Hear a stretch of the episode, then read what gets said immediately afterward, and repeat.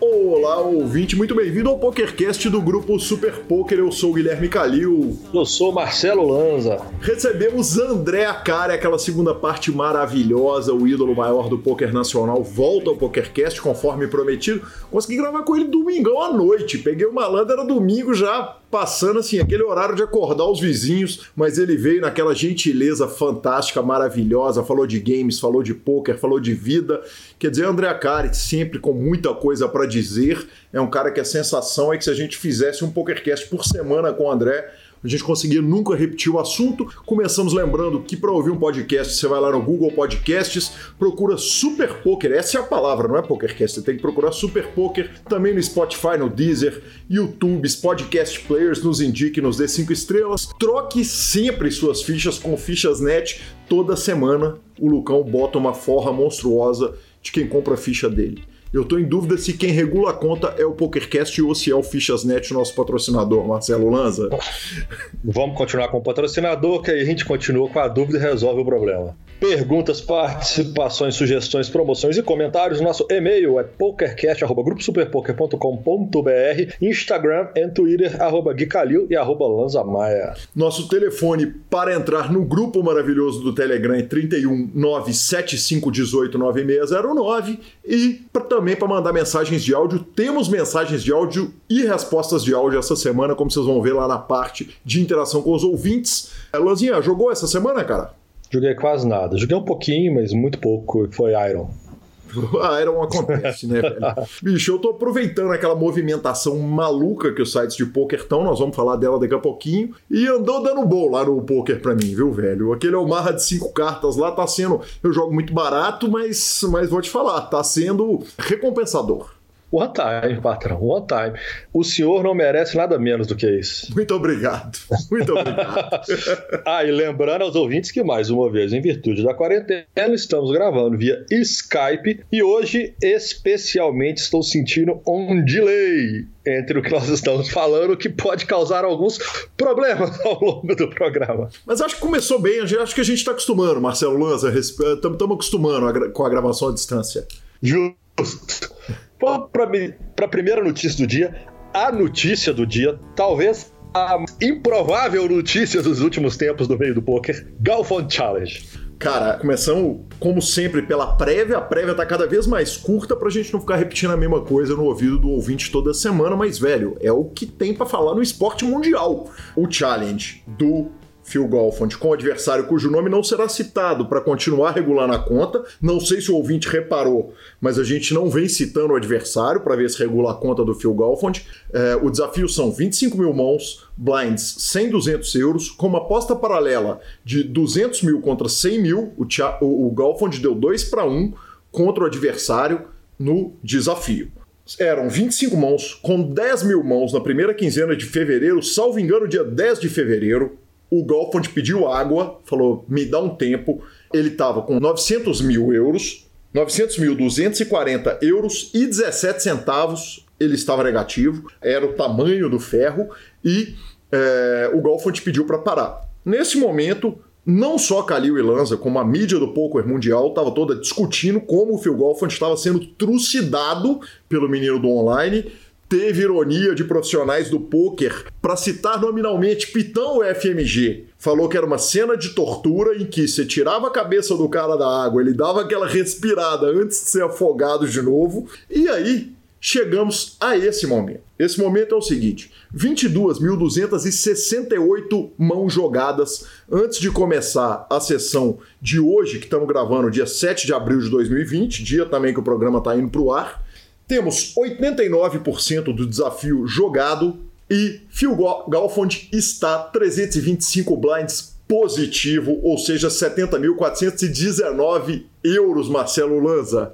Absolutamente nada parece detê-lo. Desde que ele conseguiu romper aquela curva de perda dele e mirou rumo para cima, meu patrão, ele saiu atropelando igual um trem descarregado Sessões gigantescas, perdas pequenas, sessões gigantescas em cima. Eu vou citar o Pitão novamente, agora eu vou falar, foi o contrário, patrão. Ele botava, botava a cabeça do rapaz lá embaixo, o cara respirava, ganhava um tiquinho, ele de novo, e bala, bala, bala. Vamos fazer justiça? Para fazer justiça é. é o seguinte, o próprio Pitão me mandou uma mensagem ontem e falou: olha, velho, eu tava muito errado quando eu disse aquilo. É, impressões gerais, Lanza, a respeito do golfe, onde eu, eu. Sabe o que, que me lembrou, cara? Essa reviravolta dele me lembrou o Caverna do Dragão, sabe? Que os meninos vão procurando, procurando, de repente eles botaram a cabeça no parque e ele tá com a cabeça no parque. Agora tá 300 blinds, né, Lanza? Falta 11% do desafio ser julgado. 300 blinds são três bains. Quer dizer, é muito pouca coisa. Temos chance de virar? Quer dizer, o adversário cujo nome não será citado tem chance de virar esse desafio? É, são parafraseando então a Caverna do Dragão, ou citando o mesmo que você falou, cuidado com a Uni, né? Porque toda vez que você vai sair, a Uni faz os caras ficar para trás de novo. Então, assim, cara, claro que tem chance. Mas a questão é, tirando o primeiro massacre de 900 mil euros, se ele perder o desafio agora por 100 mil que, que seja, ele, eu, eu quase que considero que o cara tá 700k up, Fraga, porque todo mundo achou que ele ia ter que largar, psicologicamente ele estava mal, e essa volta por cima dele já mostra o tanto que esse negócio é bacana, o tanto que o poker é diferente, o tanto que o cara consegue ajustar, colocar a cabeça no lugar, voltar para jogar o game dele e buscar. Aí é, nós, agora nós vamos entrar numa situação onde nós temos menos de 10% do desafio ser julgado para decidir o 100% do que aconteceu para trás. Ninguém abriu uma frente para ser administrada. Então, pode acontecer de tudo, obviamente, tanto que o cara teve o mérito de colocar ele no ferro, o cara colocou no começo. A tendência hoje, por moral ganha, era é, ele continuar galgando e pôr uma diferença maior. Mas uma diferença tão, num negócio tão pequeno, eu acho que pode acontecer de tudo.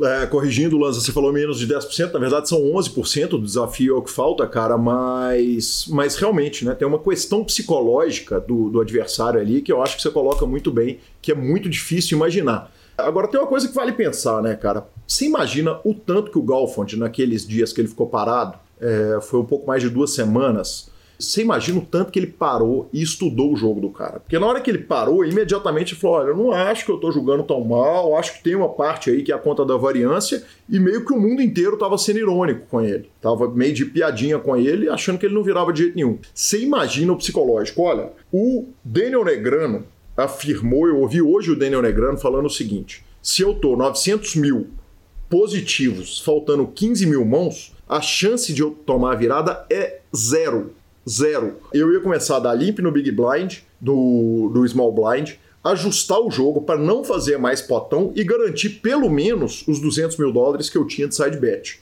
O Daniel afirmou, ele disse, segundo a explicação dele, foi o seguinte: foi a maior amarelada de todos os tempos a maior tremida de todos os tempos a, o que aconteceu com o, o, adversário. Agora, tem uma analogia que eu acho razoável, cara. Quando os caras vão falar que o adversário tremeu, amarelou, tem uma analogia aqui do futebol mineiro que irrita muita gente. Eu tenho certeza que a turma gaúcha, a turma do Paraná vai entender com a gente, que é quando o Atlético vai lá e bate o Corinthians, ou o Cruzeiro vai lá e bate o Flamengo é, o que acontece é o seguinte: normalmente nunca os caras falam que o Atlético ganhou, fala que o Corinthians perdeu.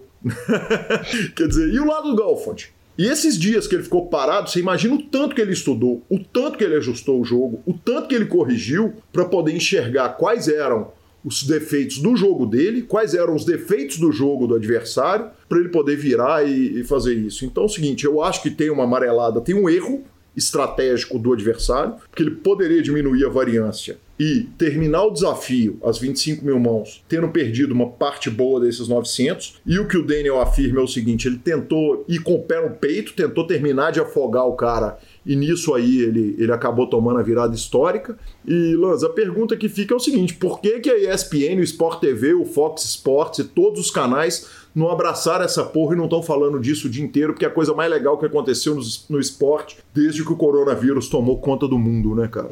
É porque, infelizmente, o nosso esporte ainda não está na, nas grades de programação da forma que deveria estar, né? A gente sabe que a ESPN, principalmente a turma, o Serginho e todo mundo, os caras têm um trabalho ali de, de grind, de brigar ano após ano para que a gente consiga mais espaço, para ter mais dias de transmissão.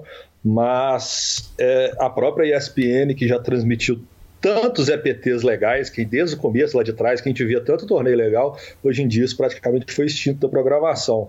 É, até dando muito mais espaço hoje para os esportes do que propriamente dito para o poker. E eu achei que nesse momento onde não se tinha quase nada novo é, ao vivo passando, a não ser os próprios esportes, eu achei que a gente teria um espaço maior de, de pôquer ou coisas do tipo, mas infelizmente isso ainda não aconteceu. Mas eu acho que é um caminho também, que a turma vem trilhando, ganhando espaço, e com o tempo a gente vai acabar conquistando isso. Agora, só falando mais um pouquinho da questão da estratégia do, do, do rapaz, cara, eu acho que é, é muito difícil de julgar, né?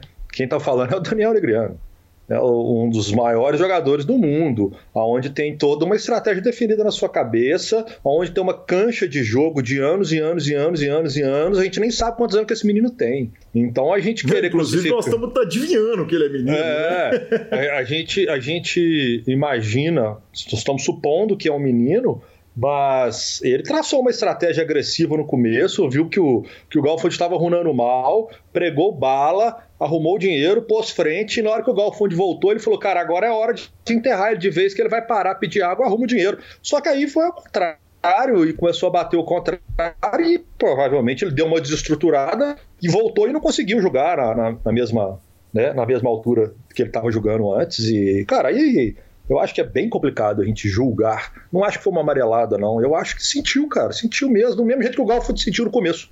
Porque se for falar assim, então não começou o desafio, o Galfo foi trucidado. Ele foi massacrado. Mas conseguiu dar a volta por cima, e que bom que deu a volta por cima, mesmo que não ganhe, ficar esse a pau no final vai ficar muito mais gostoso o desafio sendo completo. Perfeito, professor. E BSOP Online, Marcelo Lanza. BSOP Online aconteceu na última semana, acabou na segunda, acabou ontem, na verdade, né? A primeira etapa do nosso BSOP, o nosso carinhoso BSOP, feito online dessa vez, por motivos que todos já sabem, senhor. Eram 605 mil dólares garantidos na etapa, quer dizer, uma premiação bem legal. E ela contou com nada mais, nada menos do que 11 eventos com os mais diversos garantidos. Quer que dá uma passadinha em cada um, Paco? Sim, aquela passada tradicional falando campeão, país, explosão total dos garantidos, para a gente poder entrar rapidamente na discussão a respeito de tudo que aconteceu. Evento número 1, um, Startup, 109 dólares de Bahia, com um garantido de 50 mil dólares. Nós 50 tivemos... mil dólares, são 250 conto. Exatamente. E foi fraco o evento, ele arrecadou só 145 mil dólares. Tivemos 1.459 entradas. E o campeão foi o canadense Amy Rank, que puxou 19 mil dólares. Segundo evento, Five Card Omaha, 82 dólares de Bahia, 15 mil dólares garantido, arrecadou quase 30 mil dólares. E o campeão foi o brasileiro PT MACIS, que puxou quase 4 mil dólares, senhor. E lembrando que eu joguei esse evento, evento né? Que homem! Joguei esse evento, fiquei em TM. Aliás, só faltava o torneio de Five Card de Omaha não ser vencido por um brasileiro, né, Marcelo? Exatamente, a brasileirada em peso, eu caí ali em 39, uma bedzinha triste, mas, cara, muito gostoso, né? Esses tipos de torneios são gostosos demais de jogar. Imagina. Evento número 3, Turbo Progressive Knockout, 22 dólares, com, com 50 mil dólares de garantido, e nós tivemos quase 100 mil dólares de premiação, com um field de quase 5 mil entradas. o campeão foi um lituano, Marcius 666, ah, que isso, hein, patrão?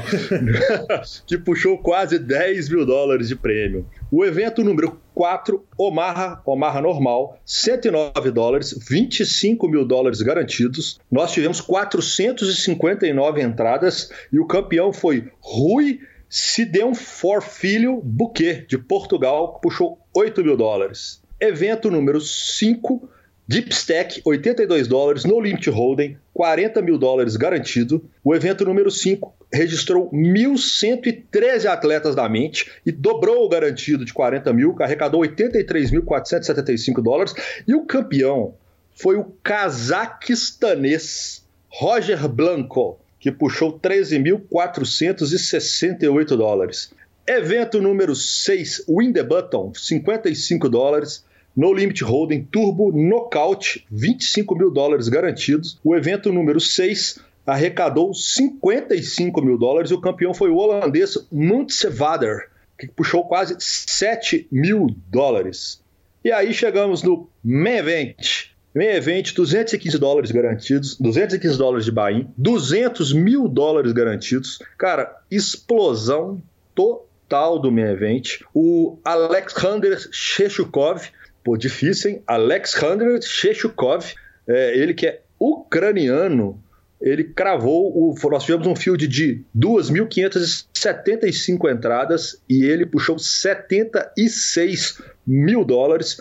O melhor colocação foi o brasileiro Tsutsumi Júnior, que ficou em terceiro. A, a, turma de fora massacrando no começo, né? Evento número 8, Minimum Event, 22 dólares, 75 mil dólares garantidos.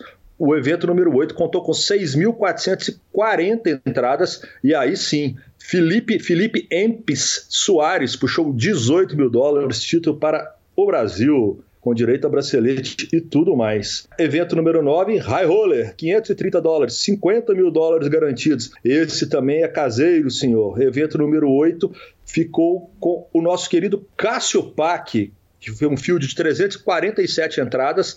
Ele puxou 32 mil dólares. E quase acabando rapidinho, tivemos o evento número 9, o exemplo número 10, Turbo 109 com 50 mil dólares garantidos. O evento número 10, ele teve 1.269 entradas, ele distribuiu 120 mil dólares, eram 50 mil, distribuiu 120 mil. E o prêmio ficou no Reino Unido com Damancel, que puxou 20 mil dólares. E o último, finalmente, aconteceu ontem, evento número 11, o RAP.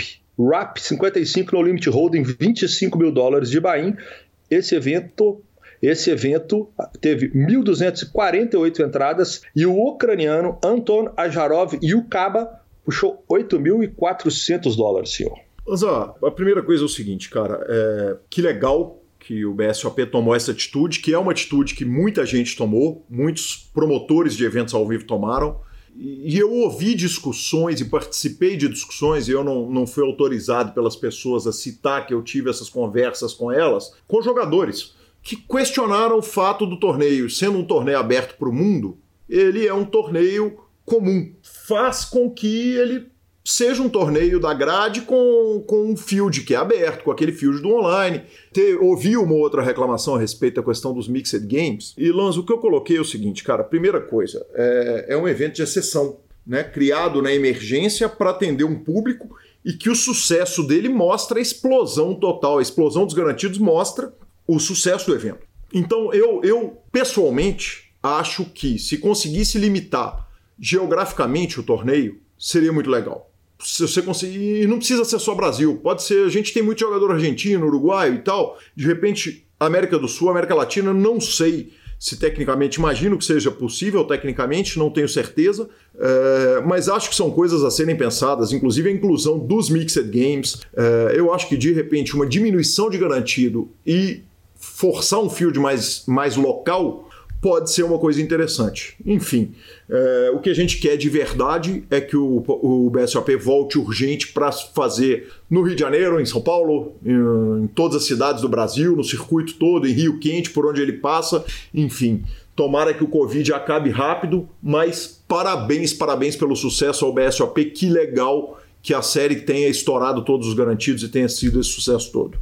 Eu concordo com você em gênero, número e grau. Também acho que se pudesse, se pudesse fazer essa restrição geográfica, eu acho que ele, ele manteria um pouquinho mais desse formato que a gente tem com ele. Né? O BSOP é um torneio, é o maior torneio que nós temos no Brasil e todo mundo tem esse carinho de julgá-lo. Eu acho que seria mais, mais legal. Pensando como um evento, a partir do momento que se abre para o mundo, obviamente nós tivemos a explosão de garantidos que aconteceu. E acredito que as pessoas que arrumaram o dinheiro acharam muito bom. Certamente. Mas, brincadeiras à parte, é só uma questão de opinião mesmo. Né? Nós temos a nossa opinião, sabemos que a direção do, do BSOP também fez esse evento que nem era programado, obviamente, a gente teria já praticamente estaríamos na próxima etapa já agora no Rio, mas eu sei que eles vão tomar as decisões mais certas para a empresa e fica só a opinião desses dois comentaristas e apresentadores. Aí sim, Marcelo Lanza. É, e por último, na nossa sessão de notícias, cara, surgiram diversas iniciativas. Teve o, o Covid, gerou um boom do poker, quer dizer, as pessoas estão em casa, então os garantidos estão explodindo. O PokerStars já anunciou de novo que vai aumentar garantido de, de Sunny Million. É, os garantidos estão sendo aumentados porque existe um novo público, existe uma nova corrida pelo site de poker online.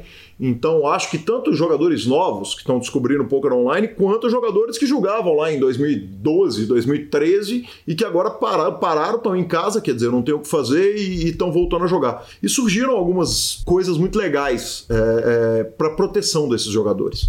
Um foi o André Acari, que no podcast dele, o Fala Acari, que por sinal é um podcast muito legal. Ele fala de game, mas fala de política. Enfim, o Acari não tem medo de tomar porrada, né?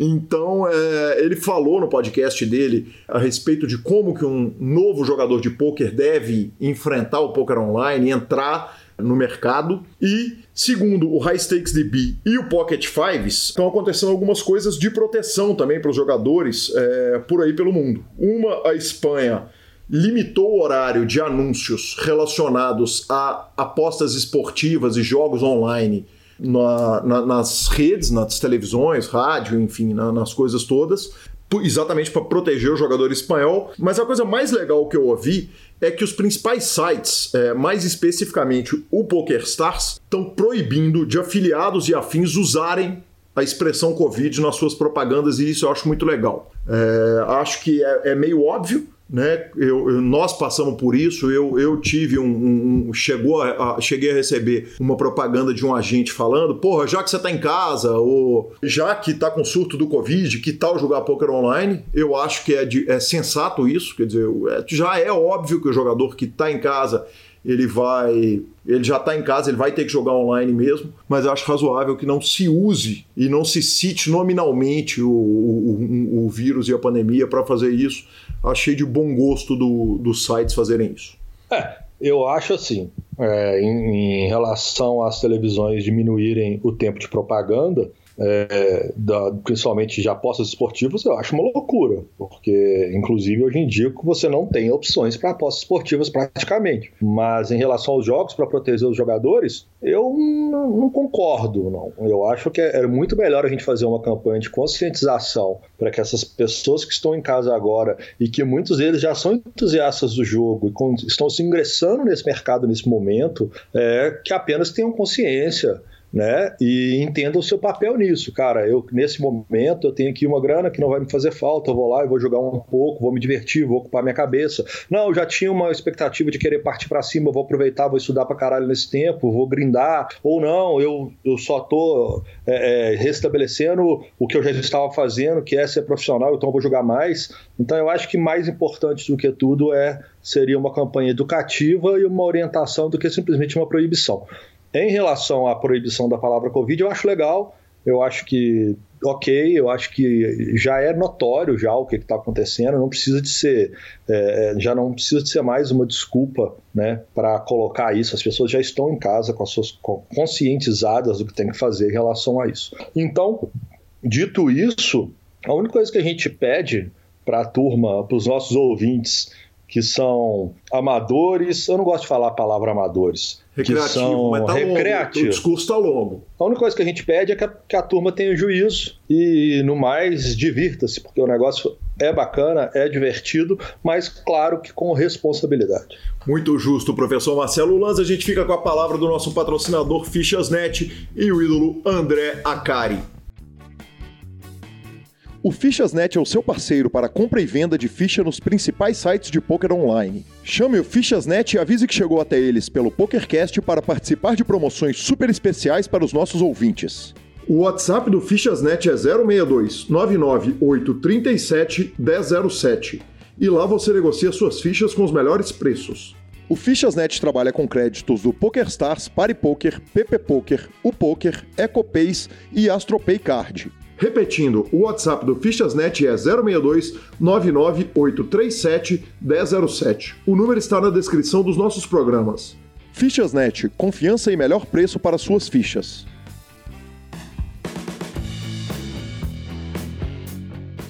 É com grande satisfação que, conforme prometido no programa passado, recebo aqui o ídolo, mito maior do poker nacional, André Acari. André, bem-vindo de volta. Duas entrevistas em duas semanas, com o potencial para a gente tornar isso semanal, né? é, obrigado, obrigado. Prazer enorme. Vi que a, a, primeira foi bem legal, a repercussão foi bem legal e, e vamos embora para a segunda. Bacana demais. A repercussão foi a melhor possível. É, putz, quanta mensagem no Instagram e mensagem pessoal no Telegram, no WhatsApp. Quer dizer, a turma é, a, abraça essas entrevistas e te ouvir falar é sempre um prazer, tanto para mim e tenho certeza que para os ouvintes também, tanto que eles. Todo mundo faz questão de comentar, faz questão de mandar mensagem. André, é, eu começo fazendo uma pergunta que é a respeito do André empresário. Na primeira entrevista você falou comigo o seguinte: é, eu tenho quatro empresas.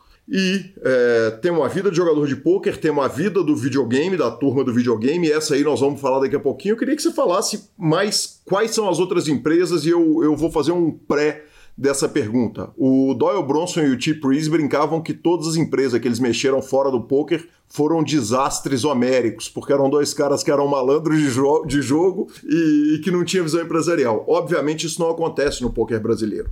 Os caras que começaram o poker brasileiro têm uma visão muito é, é, empresarial das coisas, mas tem empresas de maior e menor sucesso, eu imagino. Eu queria que você desse uma panorâmica a respeito disso, inclusive falando da paleta mexicana, que eu não sei se existe ainda, ou, uma das maiores falhinhas que eu vi no poker foi um jogador que falou: oh, se poker desse dinheiro, o Acari não tinha empresa de paleta mexicana.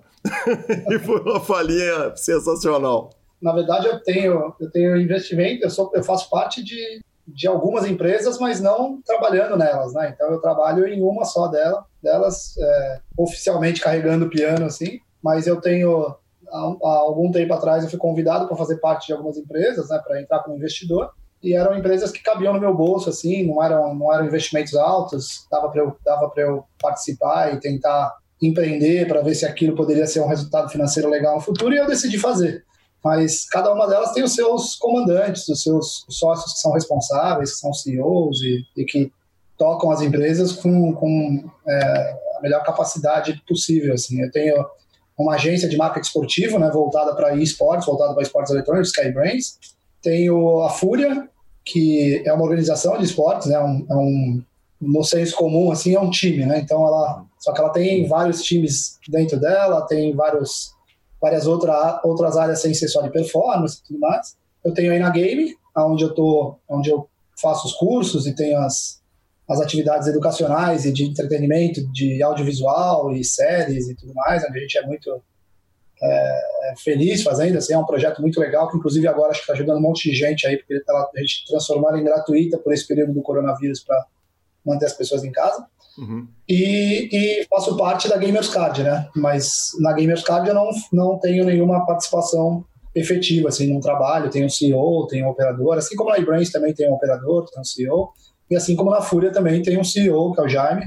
E eu, eu faço parte semi-integrante da Fúria, assim, mas aí na Game é a única que é eu, junto com a Letícia, junto com, com o pessoal que, o Kaique, o pessoal que está junto com a gente, a gente divide responsabilidade é, mas em nenhuma delas, na verdade, eu sou o comandante máximo, assim. É, todas elas eu tento entregar um pouco do know-how, um pouco do conhecimento que eu tenho, dividir experiência do que eu já passei no passado de sucesso, é, de fracasso e tudo mais, tentando evitar que eles errem e buscando uma, uma melhor tomada de decisão, assim, para a gente poder ser mais lucrativo, poder ser mais, é, empregar mais pessoas e tudo mais. No passado eu participei de é, fora isso, né, eu tenho algumas outras empresas que eu não tenho nenhuma participação intelectual, assim, eu tenho só participação societária como investidor ou como é, comprador de cotas, como Super Poker, por exemplo, que é uma empresa que a gente montou muito lá atrás, né, desde o começo dos primórdios do poker ali, mas ele é comandado pela, pela Josi, pelo Sequela, pela galera toda, a Roberta, e é super bem administrado, mas eu não faço nenhuma parte do dia a dia, assim, eu não nem a título de conselho, assim, eu tenho reuniões ou nada mais. Confio 100% nos caras, eles fazem um puta trabalho legal. Eu tento ajudar é, promovendo dentro das minhas redes sociais, no máximo que eu posso. É, no passado eu tive algumas participações em empresas que não foram sucesso, e não foram poucas. Assim, desde que eu comecei a minha vida profissional, eu sempre tentei empreender. E é difícil demais no Brasil empreender, né? A situação no Brasil é muito ruim para empreendedores. Ela ela, você carrega um sócio junto com você que é muito pesado, né? Que é o governo, que é, o, é, a, é a, taxação, é um plano tributário mal feito. Então, isso machuca demais quem quer empreender, principalmente quem não tem reserva de caixa, quem está começando do nada, assim, sempre foi difícil para mim. É, a paleta foi uma foi um investimento que a gente fez, uma tentativa que a gente fez e foi mal sucedida, assim, ela começou muito bem e aí depois a gente teve que fechar porque simplesmente o número de, de concorrentes era absurdo, é, o mercado saturou demais, como acontece muitas vezes no Brasil quando alguma coisa explode, né? Hoje em dia eu já tenho mais conhecimento do que eu tinha antes, é, e eu não entraria se fosse hoje, né?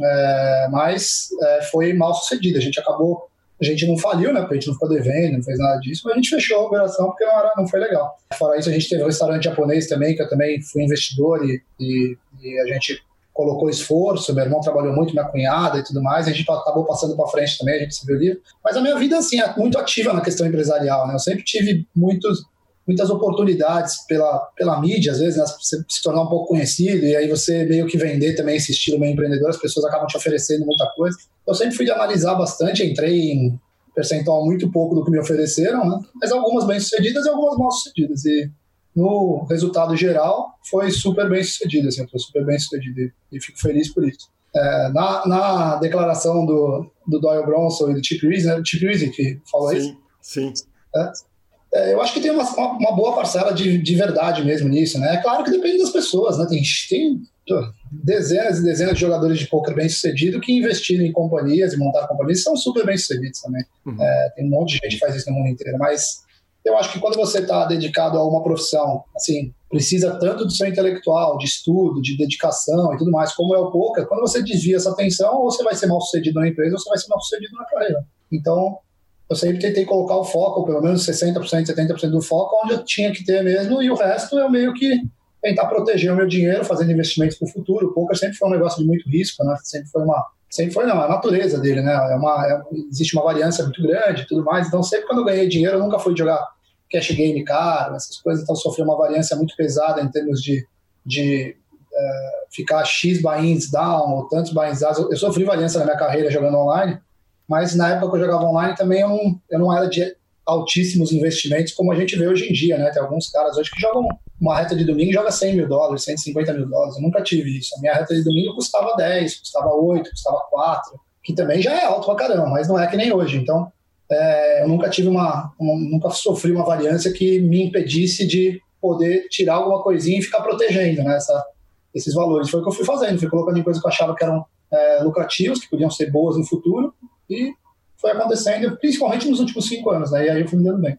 André, é, obviamente passam até hoje, como você disse, um cara bem sucedido, um cara que está na mídia, que tem o following que você tem nas redes sociais, na vida, batem na sua mesa, obviamente, um milhão de projetos. Toda hora tá batendo um projeto novo. Eu mesmo já levei muito projeto lá na velha TV Poker Pro, levar bluff, vamos anunciar, vamos, vamos negociar e tal. E agora, indiretamente, nosso chefe no Super Poker. Quer dizer, toda hora acontece, é, acontece todo tipo de proposta. O que, que você leva em consideração antes de entrar numa proposta? O que que os casos de sucesso e de fracasso te ensinaram é, ao longo do tempo? Cara, eu aprendi muito, assim, aprendi. O poker me ajudou muito, é, mas não foi suficiente. Né? Eu tive que aprender errando também, é, passando por obstáculos grandes e eu acho assim, tem vários, vários fatores que, que implicam em você tomar a decisão de ir para cima de uma, de, uma, de uma atividade empreendedora ou não. Se fosse para elencar, cara, eu acho que o principal, eu acho não, tenho certeza, o principal são as pessoas, cara. As ideias não são as mais importantes, tá ligado? É, uhum. As pessoas são as mais importantes. Eu errei eu achando que eu conhecia muito de pessoa no passado, né, eu acabei errando bastante.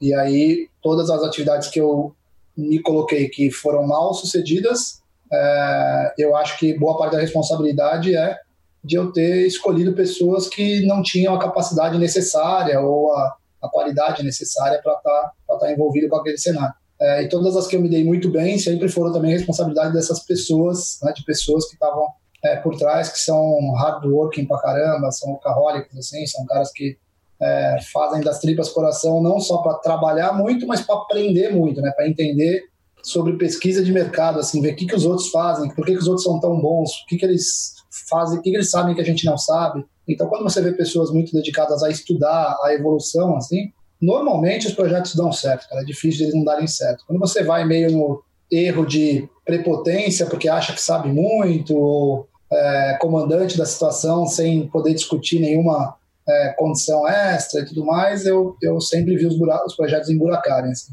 Então eu acho que pessoa é o principal. Cara. Perfeito. André, eu, eu, eu, acho que eu falo em nome de uma parcela, pelo menos, dos ouvintes do PokerCast quando eu digo o seguinte: eu não conheço absolutamente nada de games. Então a Fúria, para mim, é um mistério Uh, eu vi que você já começou chamando de videogame ali, você já vai pegar um hate da galera que você tá maluco, os caras te xingam, cara. Perdão, tá? senhores.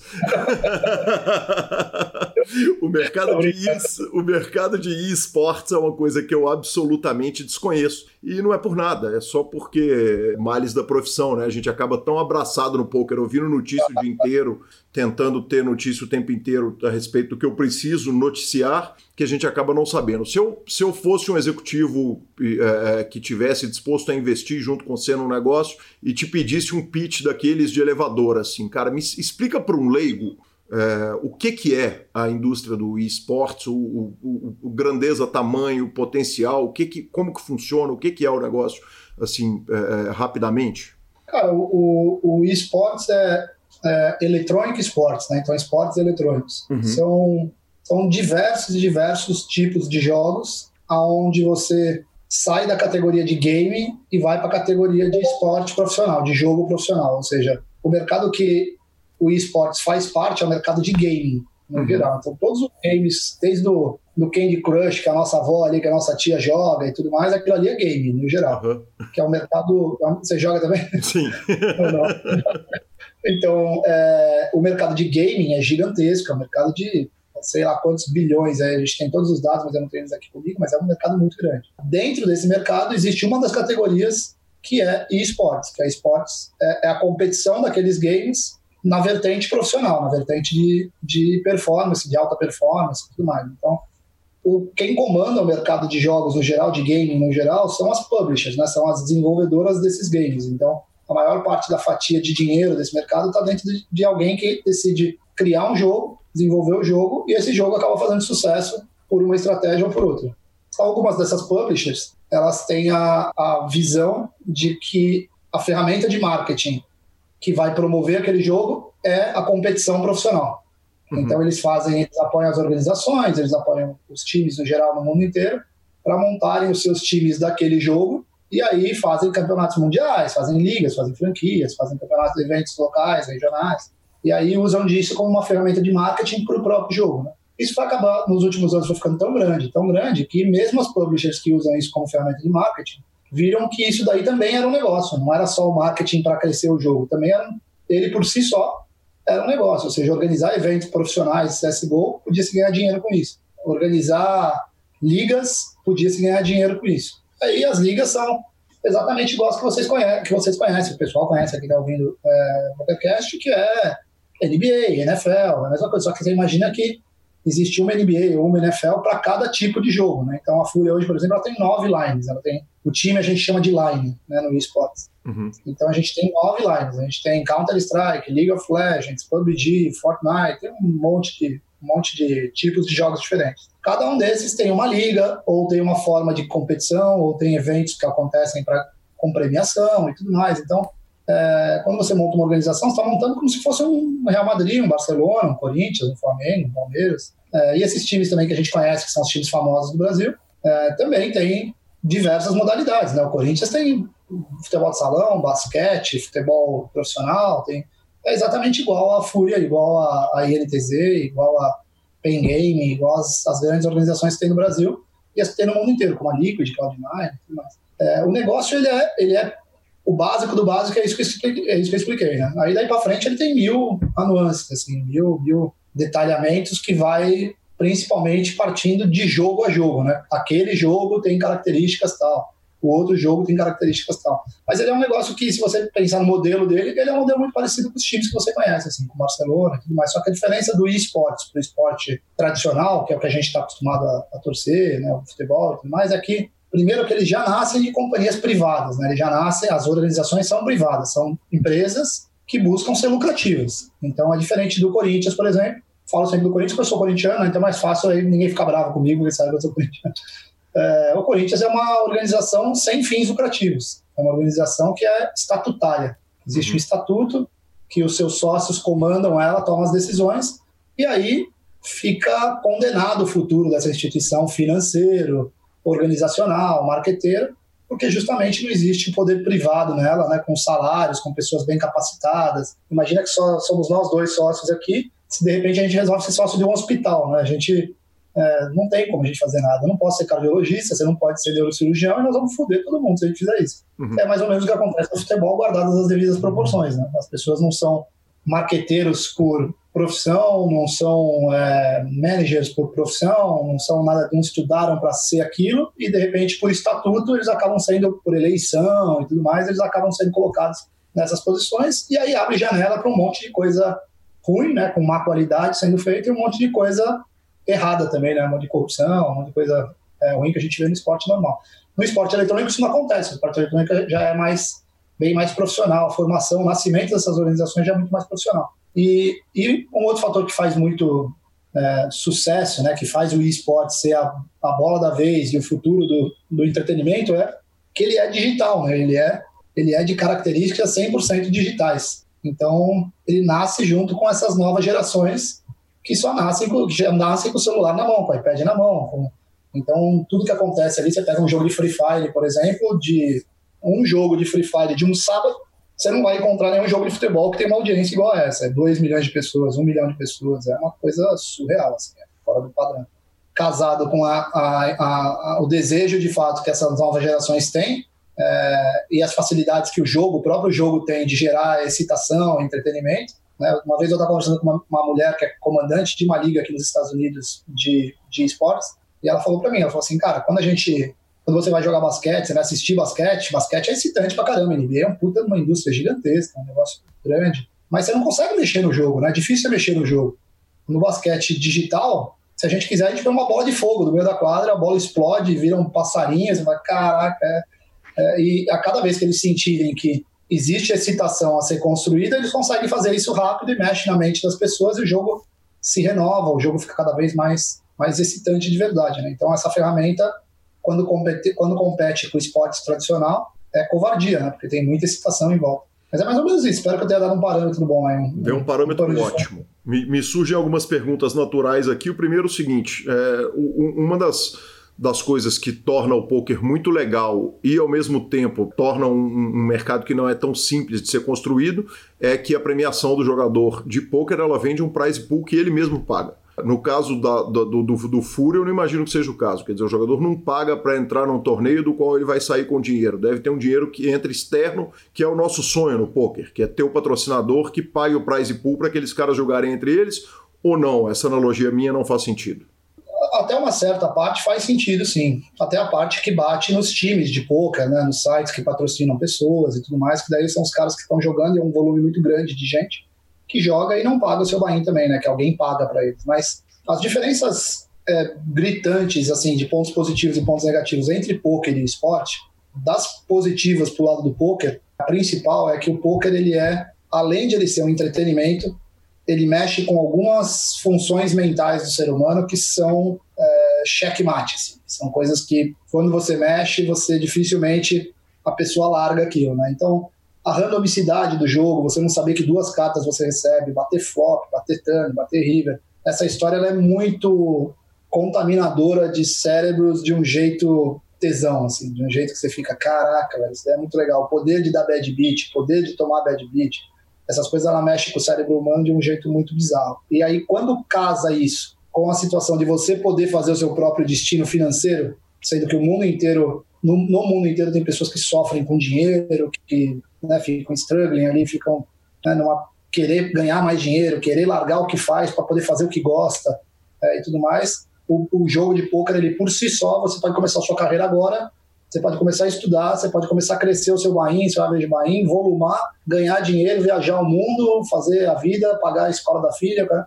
Isso é um poder que é muito forte. Assim. Você não precisa ser selecionado para jogar em algum lugar, você não precisa ser escolhido. Você destina o seu próprio sucesso ou fracasso. Então isso dá um poder para o poker que é impressionante. Não tem nenhum outro jogo, nem o esporte tradicional, nem o esporte eletrônico que tem esse essa força, né? Esse tipo de modelo que gera essa força. É, do lado positivo, do lado positivo para esportes e negativo para poker é que o poker ele não é tão atrativo para se assistir quanto o esportes é. E aí a gente que está no meio do poker há tanto tempo, a gente batalhou a vida inteira para tentar achar caminhos onde ele se transformasse em mais excitante, né? Como que a gente faz para ficar mais legal?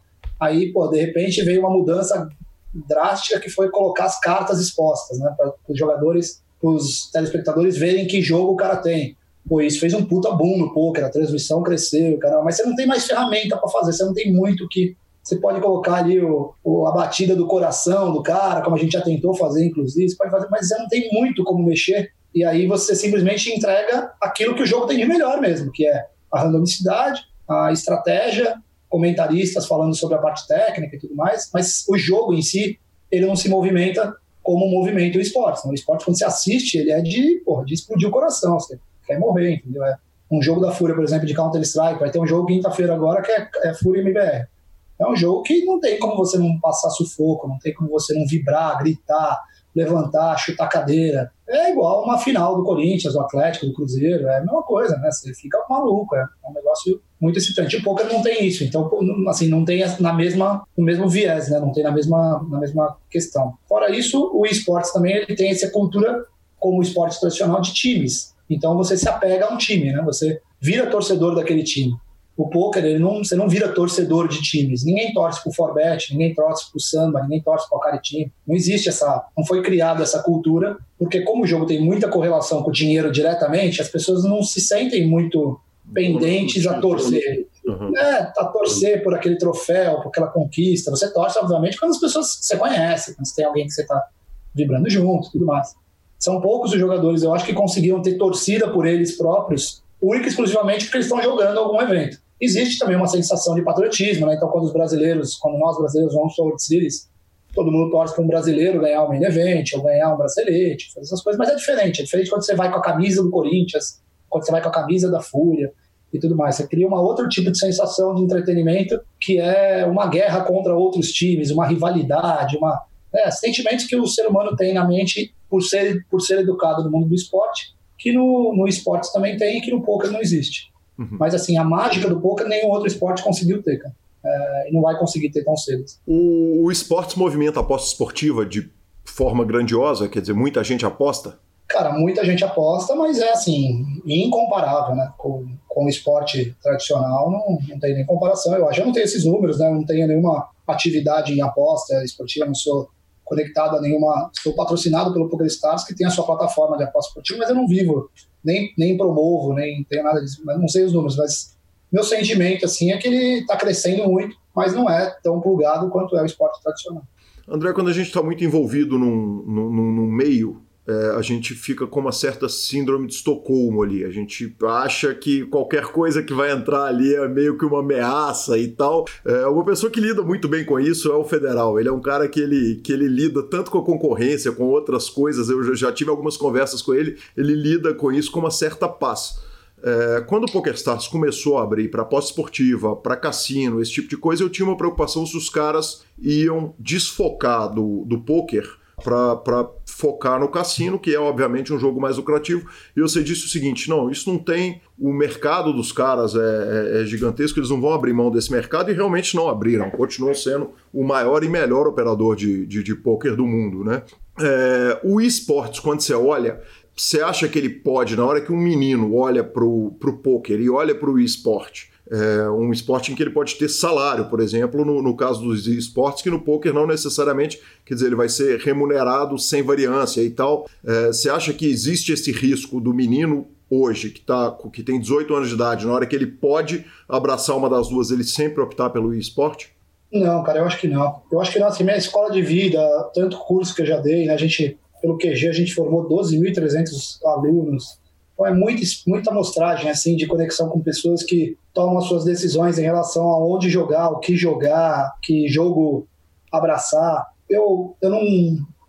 A minha experiência me diz que você não consegue abraçar um jogo porque você quer se dar bem naquele jogo em termos financeiros ou você tem que você tem que ser apaixonado pelo jogo, você tem que gostar do jogo. E quando você gosta do jogo, você meio que caga e anda também se ele dá dinheiro, entendeu? Você quer jogar, você quer aprender, você quer estudar, cara.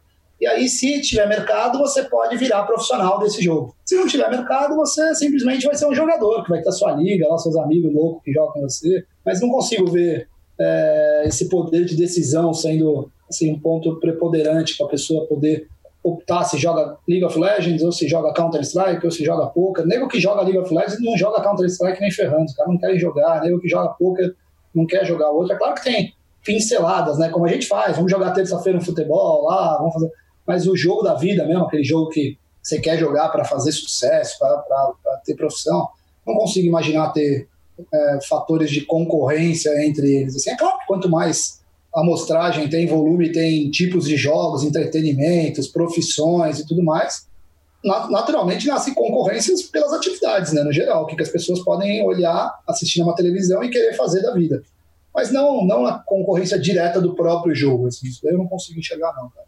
Pelo menos eu vejo que são públicos muito diferentes, o poker ele não tem, ele tem zero apelo a menores de idade, né, ele não tem nenhuma chance de um menor de idade jogar, nem participar de evento, nem nada disso, então já bloqueia uma cacetada de leva de esportes, assim, que tem muito menor, que joga League of Legends, Fortnite principalmente, é, Free Fire e tudo mais. Então, eu não consigo ver conexão. O que eu consigo ver é, tipo assim, as pessoas que gostam de poker, as pessoas que gostam de esportes, gostam de jogo, né? Então, todos os jogos são possíveis de elas abraçarem se elas se apaixonarem, tá ligado? É um pouco mais old school, assim, tem, é, mais, é, é mais velho o target, o público-alvo é mais, é mais é, socialmente idade, é, tudo isso é um pouco mais para frente, assim, né? um pouco mais é, 27 anos, 28 anos, 20, 29, é a, é a hora que todo mundo sabe que por esportes não tem chance, ninguém começa nessa idade. Uhum.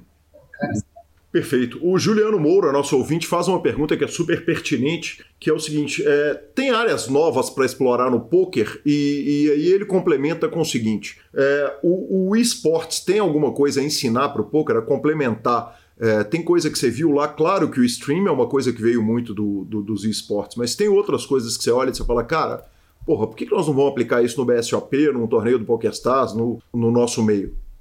Cara, o poker é assim, como ele é uma indústria que os grandes players, né, não jogadores, assim, players eu chamo o PokerStars, os seus concorrentes, as grandes organizações de eventos, organizadores de eventos e tudo mais, eles esgarçaram bastante todas as possibilidades, assim, cara, é difícil de você achar coisa surpreendentemente nova. O que você tem é áreas que já são notórias, né, que todo mundo já conhece, e que às vezes são mal trabalhadas, né? Então você tem chance de, de às vezes montar uma plataforma de streaming, ou montar um, um time de streamers, ou montar um, um, time especializado em spin and go. Você tem formas de fazer coisas melhores que os outros fazem. Novas eu não, não não, não tem nada que sabe que desperte assim uma atenção muito forte, mas eu sempre sou defensor da ideia que tá cheio de coisa por aí que a gente não vê, né, cara? E aí, de repente, brota alguma coisa bizarra. É, mas o poker é, é, uma área que eu não.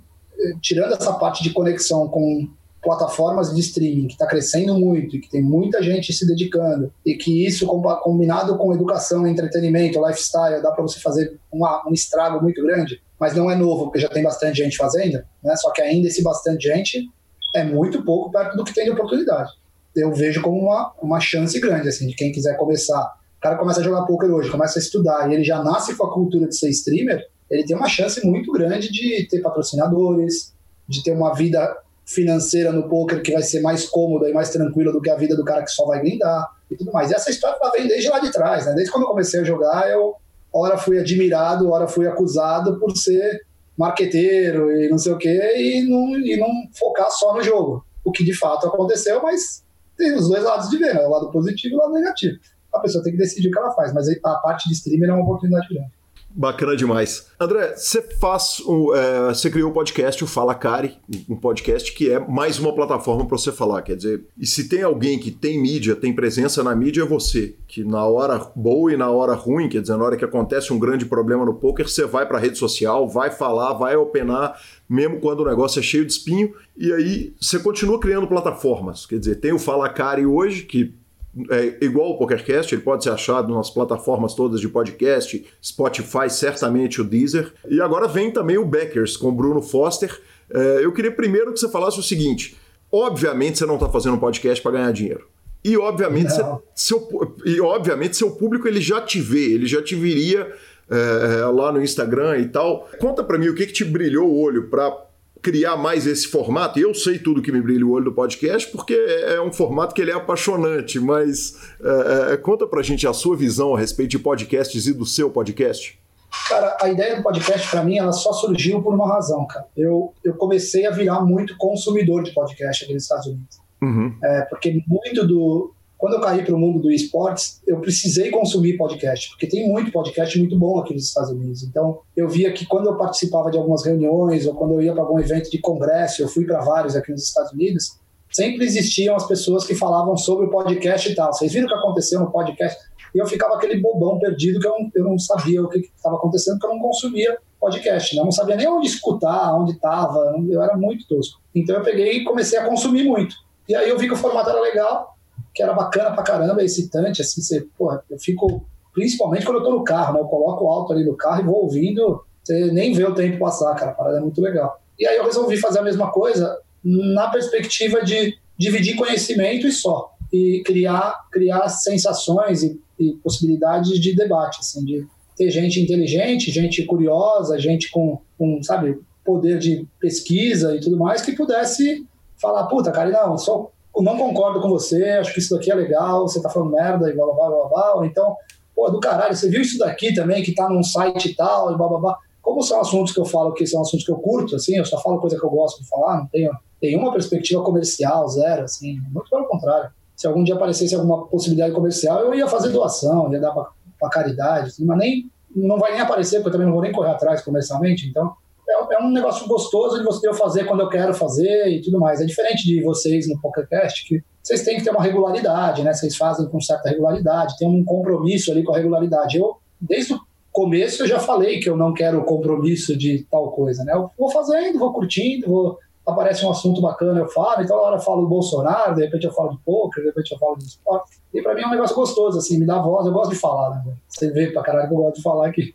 Então eu, eu curto, tipo, poder esvaziar um pouco a cabeça e falar coisa que eu penso. Como eu penso muita coisa legal e penso muita bosta também, é bacana porque gera, gera discussão, tá ligado? Então as pessoas participam, debatem e isso é excitante.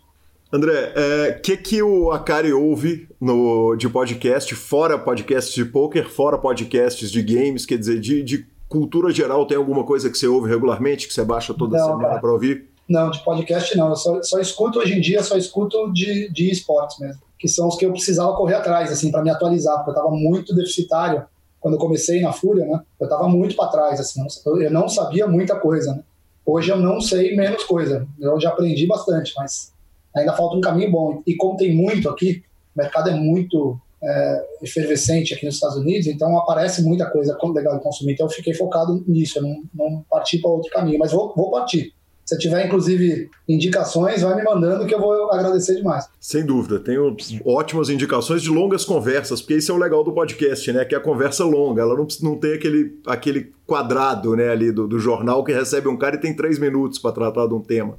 É André, é e o Beckers, cara? De repente eu tô no meio de uma pauta aberta que já estava toda anotada, estava toda fechada e surge o Beckers com Bruno Foster. Conta para mim a respeito desse projeto novo. o Beckers é uma série dentro da Inagame, né? A Inagame ela tem várias séries lá dentro. Então ela tem o um curso de poker avançado, tem o um curso de poker básico, tem é, várias, vários conteúdos que a gente faz para colocar ali dentro como se fosse uma, uma Netflix educacional de poker e esportes. Esse é o objetivo nosso. Uhum. E uma dessas séries é a Beckers do Foster, que é uma, é uma criação da demanda que as pessoas fazem nas redes sociais. Então, tipo assim, toda hora eu recebo, e deve ser, devem ser poucas as pessoas no Brasil que recebem mais pedido de cavalagem do que eu. Né? Os caras, pô, me cavala para jogar tal coisa, me cavala para jogar não sei o que lá.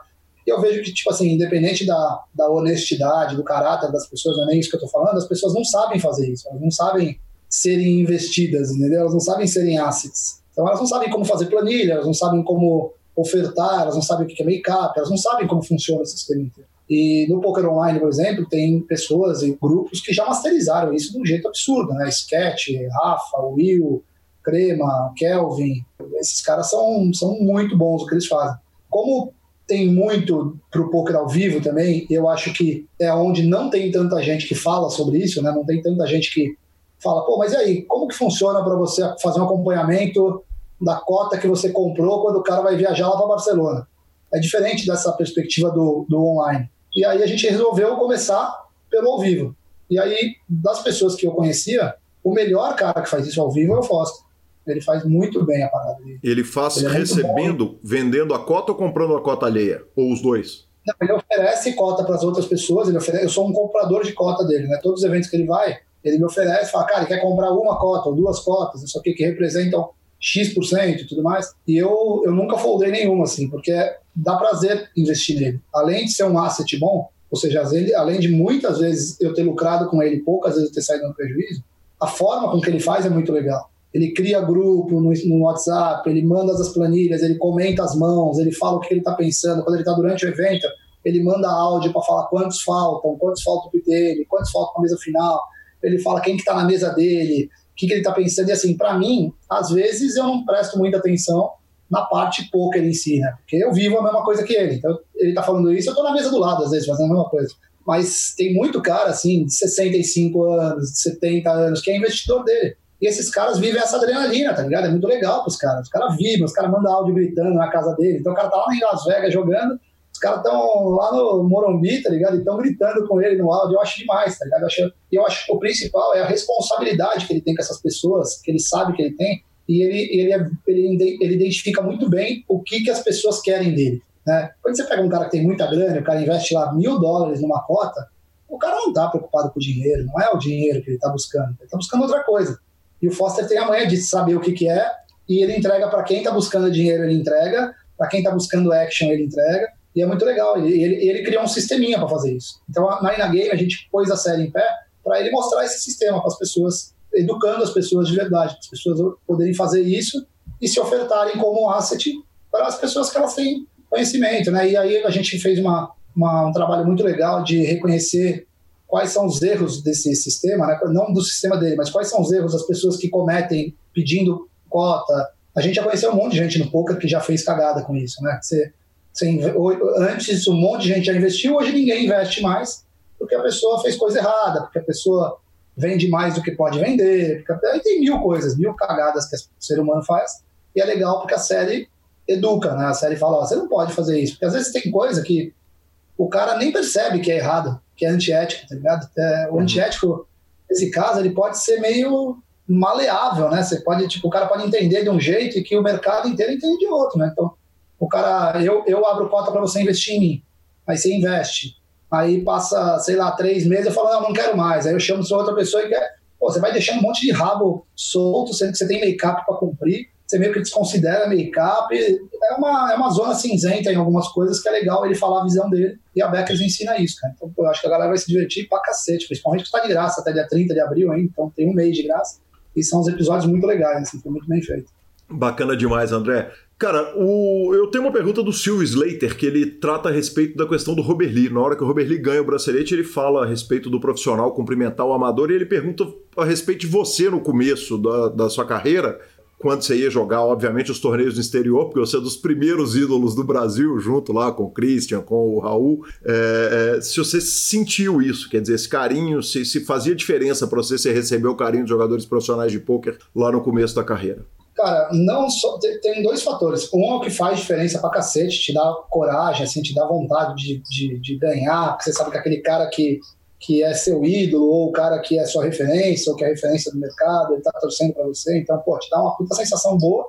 E do outro lado te dá uma sensação meio ruim, dependendo de quem é, saca? Porque você fica sob julgamento, né? Você fica tipo assim, puta, será que o cara tá achando que eu fiz uma puta cagada? Será que o cara. Aí, quando, quando o Robert ganhou, a gente, todo mundo que tava ali, cara, tinha bastante gente ali em volta dele, não sou só eu, não. Tava todo mundo nessa pegada, assim, de querer fazer ele se sentir bem, entendeu? Tipo, foda-se se errou, foda-se se tecnicamente tem uma jogada que talvez poderia ter sido diferente. E eu nem lembro se teve, não, não é nem o caso, mas a perspectiva de ter a sensação na, no momento de passar para ele que joga o seu jogo, mano. O que você tá fazendo até agora te trouxe até aqui, tá ligado? Então, ah, mas vem um cara falar que eu tinha que foldar, foda-se, velho. Vai, segue o jogo, toca o pau e tá dando certo, não importa. E nós vamos estar tá aqui pra torcer, porque o poker tem essa, né? Você fica pedindo as cartas lá que não doente, caralho, é legal pra caralho. Então, é, quando a gente, quando ele vê caras é, que nem eu, o Rafa, o Decano, essa galera toda que tava ali do lado dele, tipo, não importando a jogada, tá torcendo de qualquer jeito, o cara se sente mega bem, tá ligado? O cara fala, puta, que tesão, velho, olha o momento que eu tô.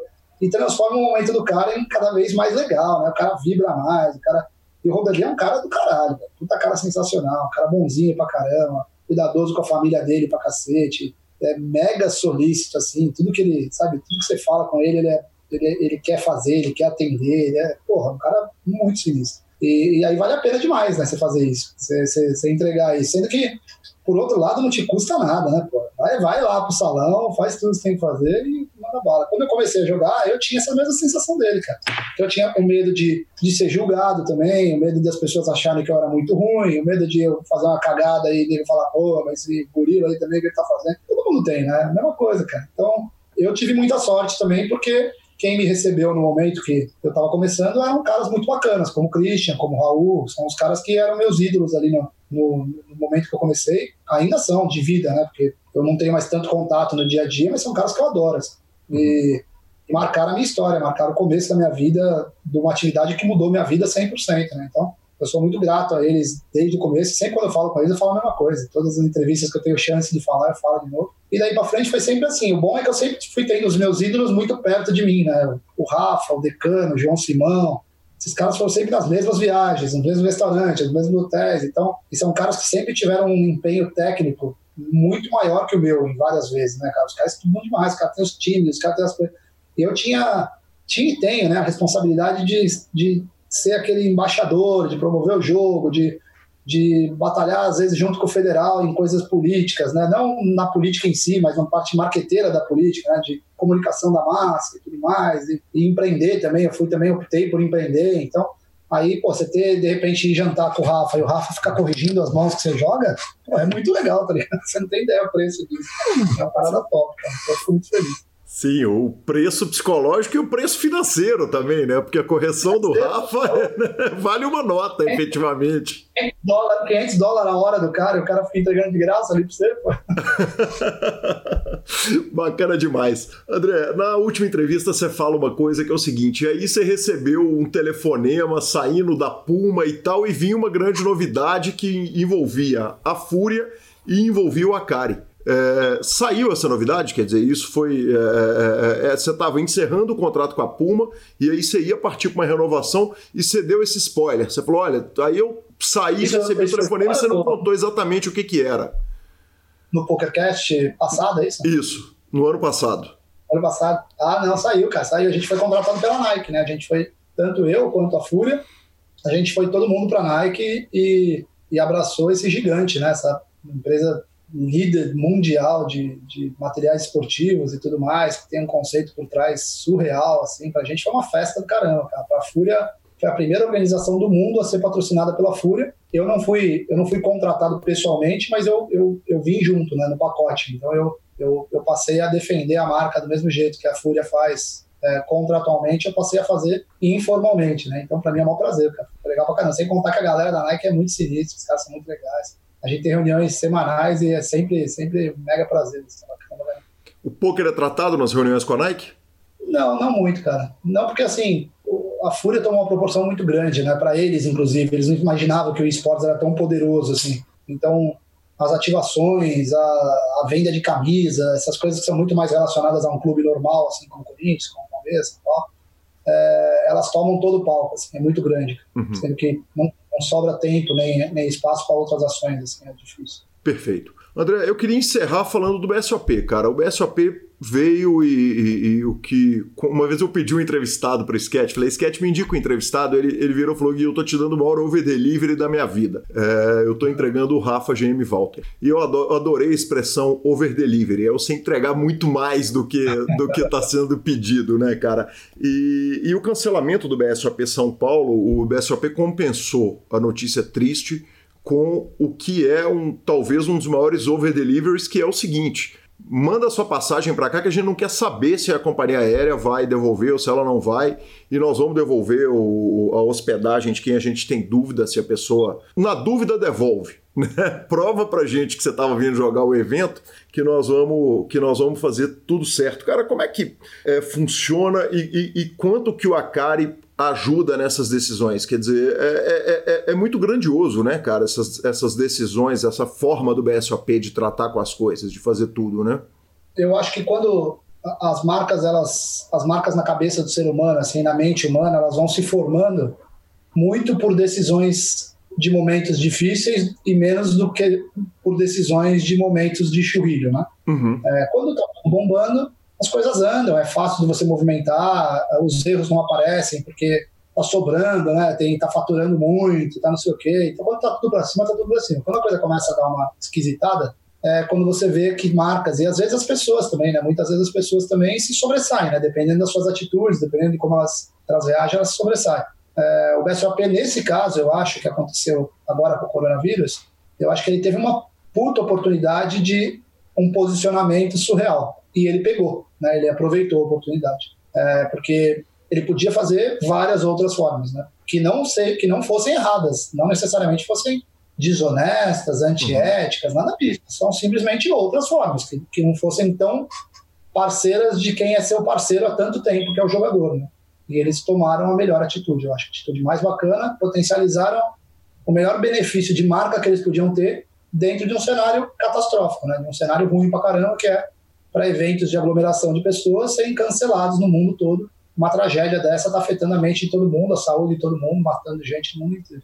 Eu acho que isso é a primeira parte da resposta. A segunda parte é eu não tenho nenhuma ligação com isso, nenhuma decisão com o BSOP, zero. Eu tenho zero percentual nisso. Quem tem é a, é Lara, é o DC, é o Igor, são as pessoas que comandam o BSOP. Eu não sou sócio do BSOP, não. Eu tenho sim um carinho enorme pelo BSOP, porque todo mundo que está lá, além de ter o meu óbvio respeito, são meus amigos mesmo, são pessoas que me ajudaram a construir minha carreira, que me trouxeram até aqui onde eu estou hoje. Então, assim como o H2, as outras atividades que são do Elton, do, do Federas, do Rob, esse pessoal todo, esse pessoal são meus amigos mesmo. Então, é, inclusive, também nessa, nesse momento difícil foi muito legal porque a gente trocou várias mensagens, várias informações do tipo, cara, qualquer coisa que vocês precisarem aqui de mim, conta comigo. Se precisar fazer vídeos, se precisar fazer, sabe, coisas que eu não sou pago para fazer, eles não são pagos para fazer se eu pedir alguma coisa, mas é open heart, né? Tipo, tudo que a gente puder, vambora, porque o momento é difícil para todo mundo, né? É muito ruim, cara. E é uma sensação estranha, porque todo mundo fica meio de luto, né? E aí você se acostuma com uma com um cenário catastrófico, né? A mente humana é bizarra, assim, né? Você se acostuma com umas coisas. Eu vou vendo, eu fico o dia inteiro com essa porra desse site mostrando os índices de morte em todo lugar aberto, saca? Aí, cara, você torce, tipo, de ontem para hoje diminuiu pra caramba na Itália.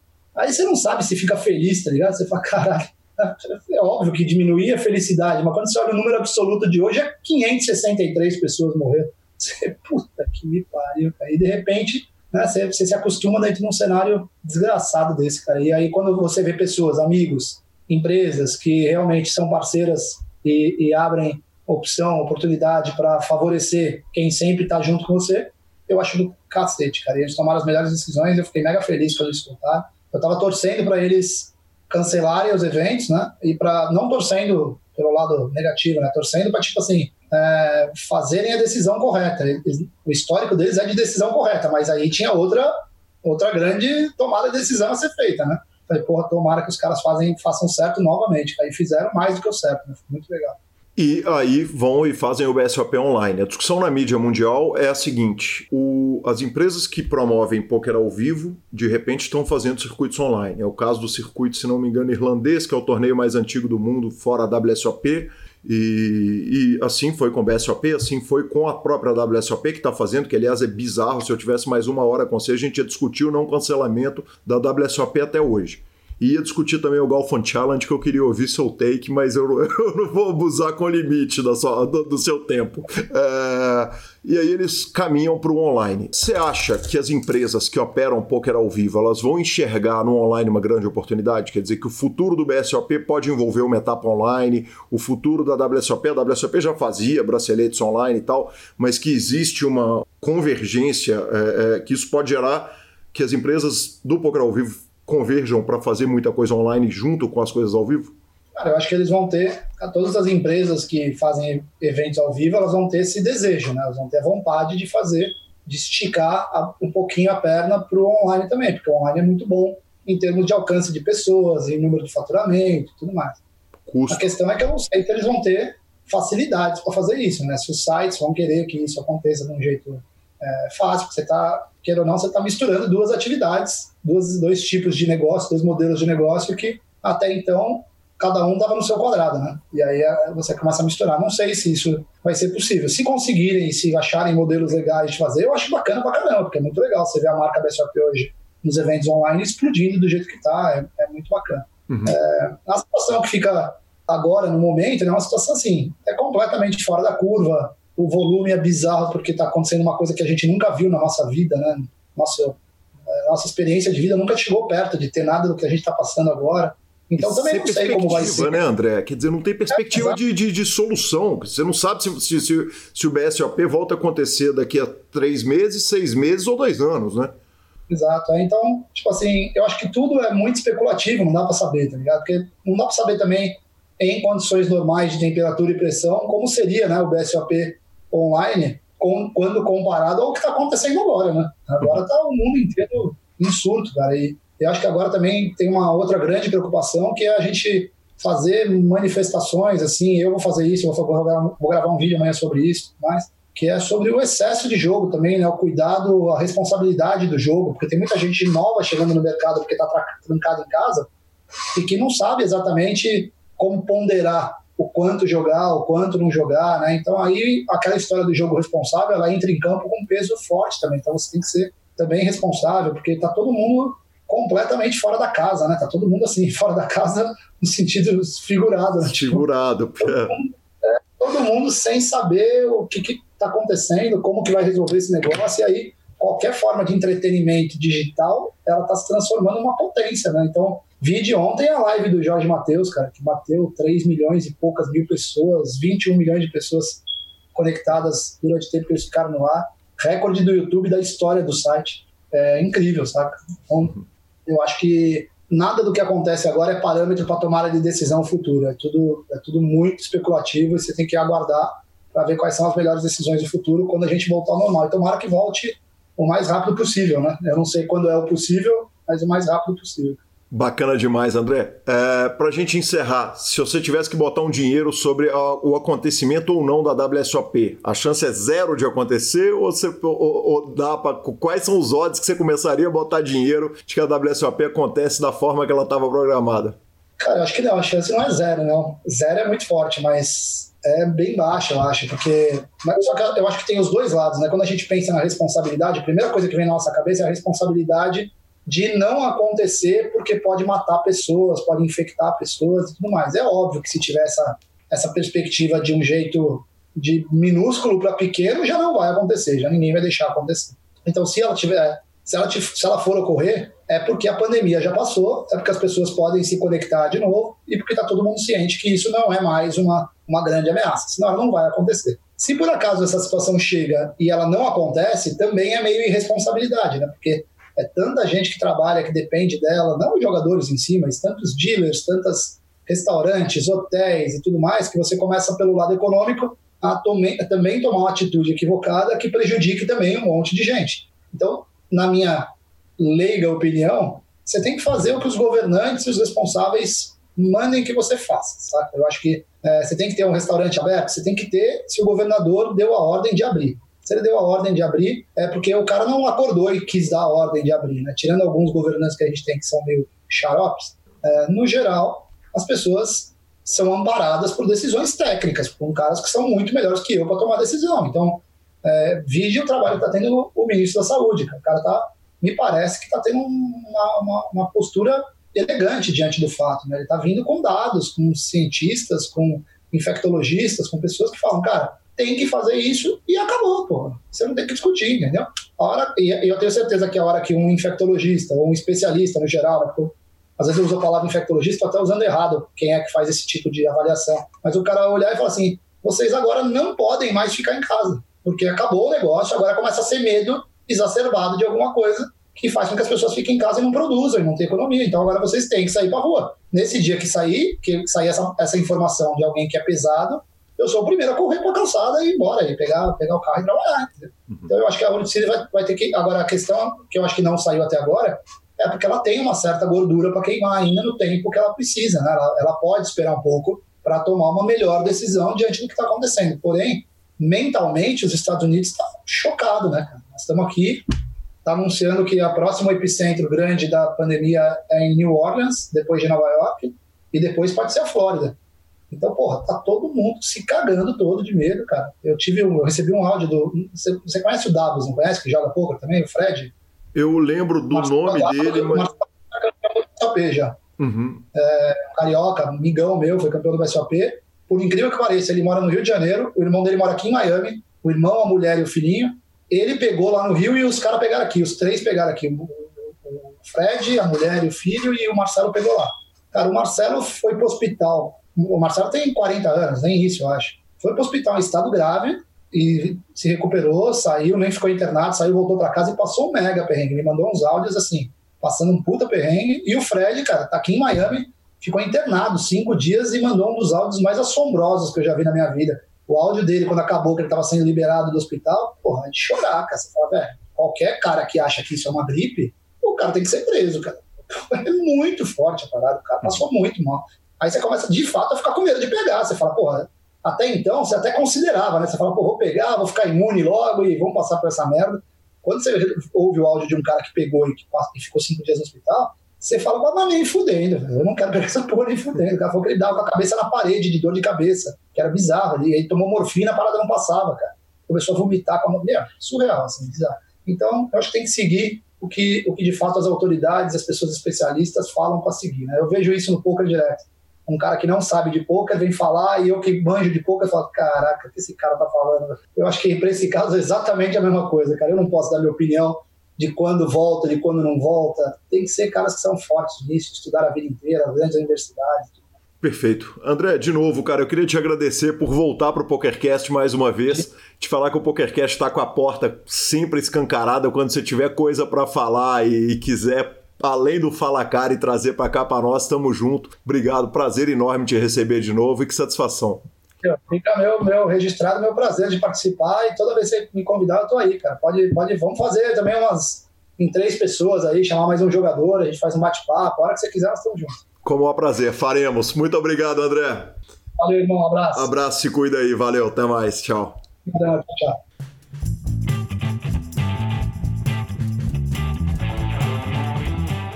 Que homem, cara, legal demais, que conversa boa, falou de jogos, falou de vida. Cara, quanta honra receber o André. Como eu disse lá no começo do programa, eu uh, se, se, se, deixar, a gente tem assunto eterno com ele e quem sabe vamos fazer mais bate-bolas com ele aí durante esses tempos difíceis que estamos passando.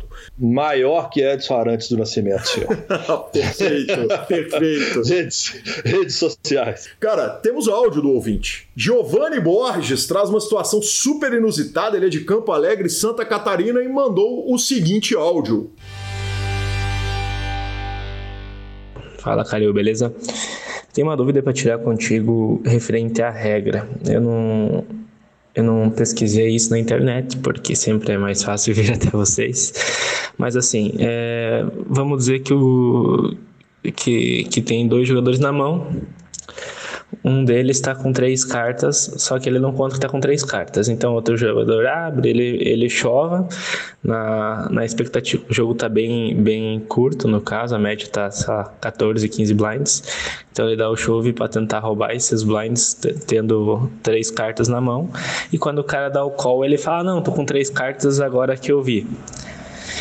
Como que funciona em relação a isso? É, qual é a punição para esse jogador que deu o chove com as três cartas? Por mais que ele fale que não sabia. É, claro que ele possivelmente sabia e deu para tentar roubar o blind, que nem no truco, trocar com duas cartas ou quatro para tentar levar a mão ali. É, qual, qual é a punição para isso? Obviamente eu não tinha resposta para essa pergunta fantástica do Giovanni Borges, mas a gente tem a, gente pode não saber a resposta, mas sabe quem tem e o maravilhoso DC Devanir Campos, maior diretor de torneios desse país, nos deu uma resposta super completa. Segue a resposta do DC. Primeiro de tudo, mandar um abraço aí para todos os ouvintes do PokerCast. E a dúvida que o ouvinte manda, a gente tem que assumir primeiro qual é o tipo de jogo, né? Então acho que ele tá falando de no limit holding, é, que o, o, jogador tá com três cartas na mão e não poderia jogar. Poderia ser um jogo de Omar em que ele tivesse também com uma carta a menos. No caso do no limit holding, ele estaria com uma carta a mais. No, no regulamento fica bem claro que o participante ele não pode jogar com o número incorreto de cartas. A mão dele estaria morta, tá? Então, no caso ele ele deu all in, ele fez uma jogada é, recebeu o call e na hora que foi abrir as cartas num jogo de no limit holding, em vez de ter duas cartas, ele tem três. Isso faz com que a mão dele esteja inválida, então a mão dele está automaticamente morta, ele perde o direito ao pote e o outro jogador acaba sendo o vencedor desse all-in. A jogada dele vale, a ação dele foi é, recebida como válida, só que a mão dele não é compatível com concorrer ao pote, então ele vai perder essa mão. É, imagine que fosse um outro caso, por exemplo, que ele tivesse uma carta a menos, ele só tivesse com uma carta, ou três cartas no jogo de Omaha, e que ele tivesse ido ao win, aconteceria a mesma coisa. A única exceção e que está previsto no regulamento, por exemplo, no regulamento do BSOP, é se ele tiver uma carta a menos quando jogando no botão e a ação for play flop certo? De qualquer forma, o jogador ele precisa tomar conhecimento do número de cartas que ele tem, verificar se a mão dele é válida, antes de haver ação substancial na mão. Se houver ação substancial, a mão dele vai estar tá morta. Se ele conseguir ver isso antes de ter ação substancial, aí realmente existe a possibilidade de se declarar um misdeal e as cartas serem distribuídas novamente. Bom, acho que está respondida a dúvida aí e sempre à disposição para atender aí os pedidos do PokerCast. Calil e Lanz, um grande abraço para vocês. Aí sim, muito obrigado, DC, obrigado, Giovanni, pelo áudio maravilhoso. E passando aqui pelas nossas redes sociais, o Cleiton Dias, que é o Tico Toque Play, cravou um torneio de Vinópolis, veio agradecer, é, mas tem tempo pra caramba que nós citamos ele aqui no PokerCast. Tô achando que essa, que essa agradecida veio muito depois ou que a regulada veio muito depois, estou em dúvida. Fernando Carvalho profissionalizou e teve um maravilhoso primeiro mês como profissional de pôquer. Aliás, que momento, hein, para ser profissional de jogo, Marcelo Lanza. Arnec, Rick Salgueiro e Celso Fernandes Black Moon nos instagramaram, senhor. E essa turma, essa turma não falha. Não falha, eles são firmes demais. A Lívia Nanda mandou elogios à entrevista do Akari. Obrigado, espero que você tenha gostado também da segunda parte, Lívia. E o Anderson Marques, que pôs o PokerCast em dia, correu atrás, hein, patrão? Exatamente. Correu, mas chegou. Exatamente. Muito obrigado pelos elogios. Finalização superpoker.com.br, tudo sobre poker no Brasil e no mundo. A aba de clubes a gente não tá falando mais dela enquanto a gente está nessa situação, mas na aba de vídeos e no YouTube você tem muitas transmissões, análise de mão, análises técnicas, programas de humor, entrevistas icônicas e mais de 110 pokercasts. Revistaflop.com.br, a sua revista de poker, há mais de uma década contando as grandes histórias de poker.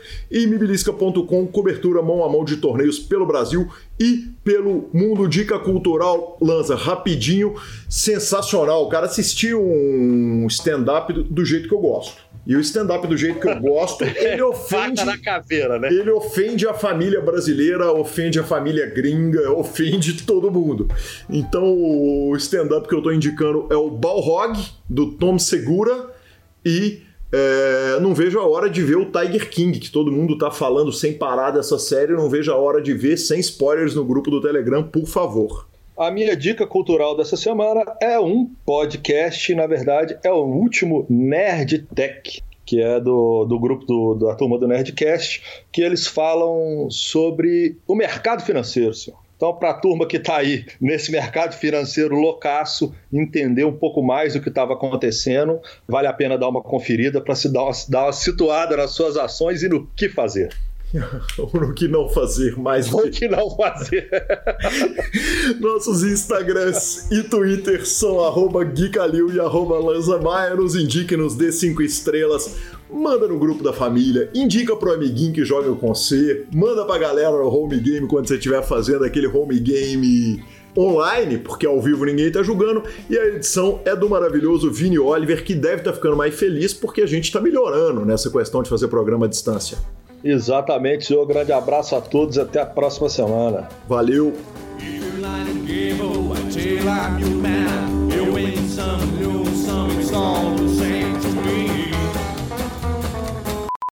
Ele estava com 900.240,17 euros. Perdão. Lanzinha. Hum, cortou tudo. Cortou tudo sua internet, dá uma vergonha, Lanzinha. Cortou, cortou tudo, tá tudo cortado. Perfeito, professor. Pode e começar. BSOP Brasil, cara. Oh, BSOP, oh, perdão, perdão, perdão. Online. É.